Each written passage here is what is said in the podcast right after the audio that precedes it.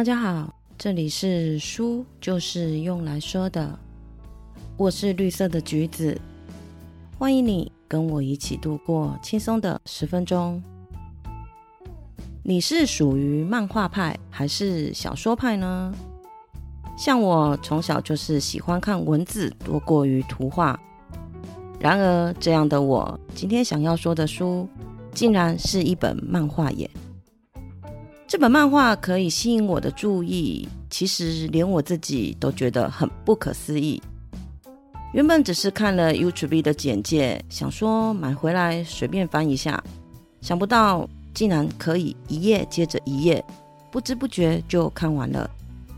这本漫画就是《Spy Family》，中文的名称是《间谍加加九》，第一集是二零一九年发行的，没错。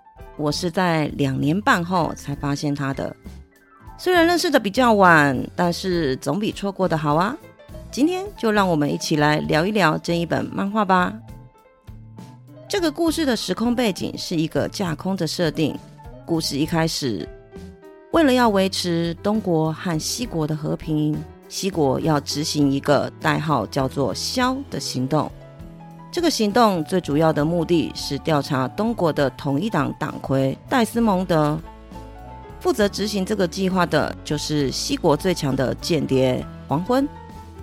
这个戴斯蒙德的性格小心谨慎，几乎足不出户。唯一会公开露面就是他儿子所就读学校的恳亲会。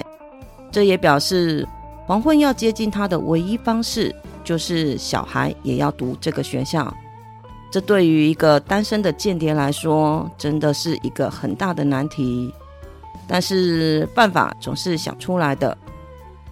黄昏在抵达东国后，便以精神科医师洛伊德的身份开始展开行动。他去孤儿院，想要领养一个聪明的小孩，可以送去戴斯蒙德儿子的学校就读。在孤儿院，黄昏和安妮亚第一次相遇。安妮亚是一个在地下组织实验里面诞生的小孩，他会读心术，有超能力。后来逃离了组织，为了要寻找庇护人，辗转流连各地。当他意识到黄昏的职业和意图的时候，不但不害怕，反而很兴奋。他努力的展现出黄昏想要聪明小孩的那个模样，积极的争取被他领养。在做完了拼字游戏以后。黄昏就认定了安妮亚是聪明的，于是就收养了她，带她回家。两人以父女的名义开始生活在一起。但是实际上，安妮亚根本就是一个连字都认不全的小女孩。为了能够顺利的通过入学考试，黄昏只好向情报商购买了考题和学校的相关监考人员的资料。就在他出门去取资料的时候，安妮亚误将黄昏电报机的讯息当成玩具发出去了，让敌人发现了黄昏的藏身处，并捉走了安妮亚。在一阵打斗后，黄昏顺利的救出了安妮亚，并解决了追踪者。但是原本的租屋处也已经被发现，黄昏就告诉安妮亚，原本的房子有毒蛇出没，只能在另外找其他的地方居住了。安妮亚很清楚黄昏是在骗她，但是她也没有很在意，因为她只想要可以跟黄昏一起生活。在搬了家后，凭着买来的答案，安妮亚也以低空飞过的成绩考入了学校。但是笔试只是入学的第一个关卡，接着还需要全家三人一起进行二次审查。这下子黄昏的第二个难题又来了。他需要帮安妮亚找一个妈妈。依照惯例，黄昏又跟情报商买了全城女子的档案资料，以便从中找到一个利害关系一致的女性。就在他带着安妮亚前往定制衣服的时候，在服装店里面，一个名叫约尔的女性公务员吸引了黄昏的注意，但双方都不敢开口先提出邀约。在会读心术的安妮亚的帮助之下。两人终于有了进一步的交流。这个约尔的身份其实也不是很单纯，他是一个只要付钱就可以帮你杀掉任何人的杀手。因为唯一的弟弟一直担心他没有对象，再加上单身容易暴露杀手的身份，所以请求黄昏假扮老公，让弟弟安心，顺便掩护身份。这刚好也跟黄昏的需求一致，所以各怀鬼胎、各有目的的间谍、杀手、拥有读心术的超能力者，就组成了一个假扮家庭。组成假扮家庭的三个人，因为彼此的默契真的非常的不够，所以在模拟二次审查的时候，一开始就是漏洞百出，让黄昏无力到想要放弃这个任务。转换心情的他。就带着约尔和安妮亚出门去体验上流社会的活动，看歌剧和参观美术馆。但是他们两个人还是错误百出，闹出了不少笑话。最后，在约尔的提议下，前往常去的公园散心，并在公园里面，三人联手捉到了想要偷老婆婆钱包的贼。因为老婆婆的感谢，让黄昏又找到了一开始想要当间谍的初衷。便对这个任务坚持了下来，加倍努力的为审查排练。终于到了伊甸学园面试的那一天，三人打扮的整齐走入了学校。黄昏的间谍本人让他很快就发现了四处躲藏的教职员，了解面试是在从他们进入学校的那一刻就开始了。三人呢便开始了一连串的做戏，在拯救了小男孩和解决了动物袭击后。三个人终于进入了跟审查官谈话的最终环节。面试进行的很顺利，一切都跟排练的时候一模一样。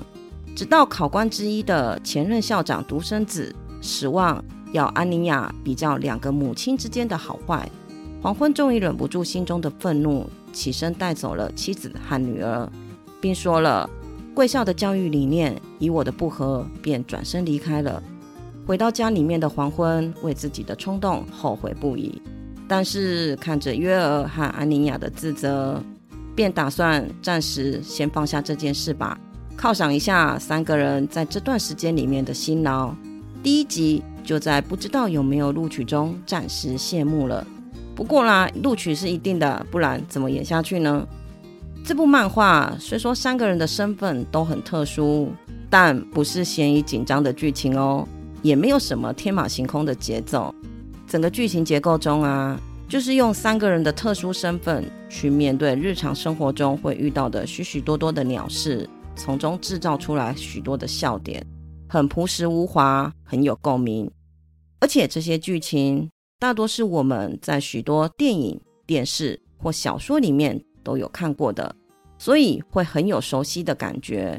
虽然是我们熟悉的剧情。但是因为作家高超的编排，整部漫画看下来，并不会有特别老套的感觉。我前面有说到会有共鸣，为什么会有共鸣呢？因为在许多的场景里面，真的是我们日常生活中都会遇到的。比如来讲，当黄昏因为入学模拟而不顺心、灰心的时候。但在帮助了老婆婆后，找回自己想要当间谍，是因为想要维持世界和平的初衷。这跟我们在遇到生活中的困难，想要放弃的时候，不是一样的吗？都说演戏的是疯子，看戏的是傻子。但是这些戏剧不都是我们人生的缩影吗？看看别人的决定，回头再看看自己，是不是就可以从当中找到自己持续努力的生活动机了呢？虽然从结果看是老婆婆接受了帮助，但是也因为老婆婆真心的感谢，黄昏又有了努力的动力。这算不算是彼此互相的一种疗愈呢？在我们的生活里面，又何尝不是这样呢？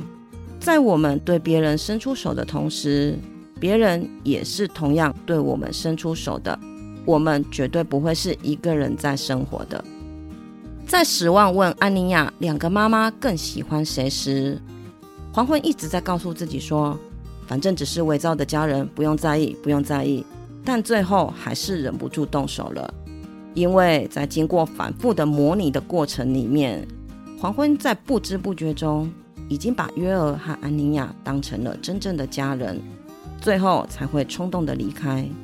虽然回到家里面对自己的行为相当的懊恼。这个点跟我们是不是也很像？在面对别人的不礼貌的时候，我们可能会顾忌许多的人情世故，最后选择了容忍。所以，当黄昏动手的时候，我心里的爽感整个都浮现了出来，大快人心，因为他做了我平时不敢做的事。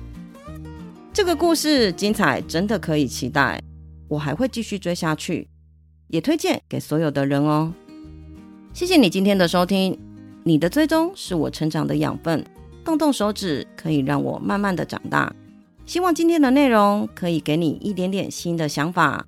我们下次见，拜拜。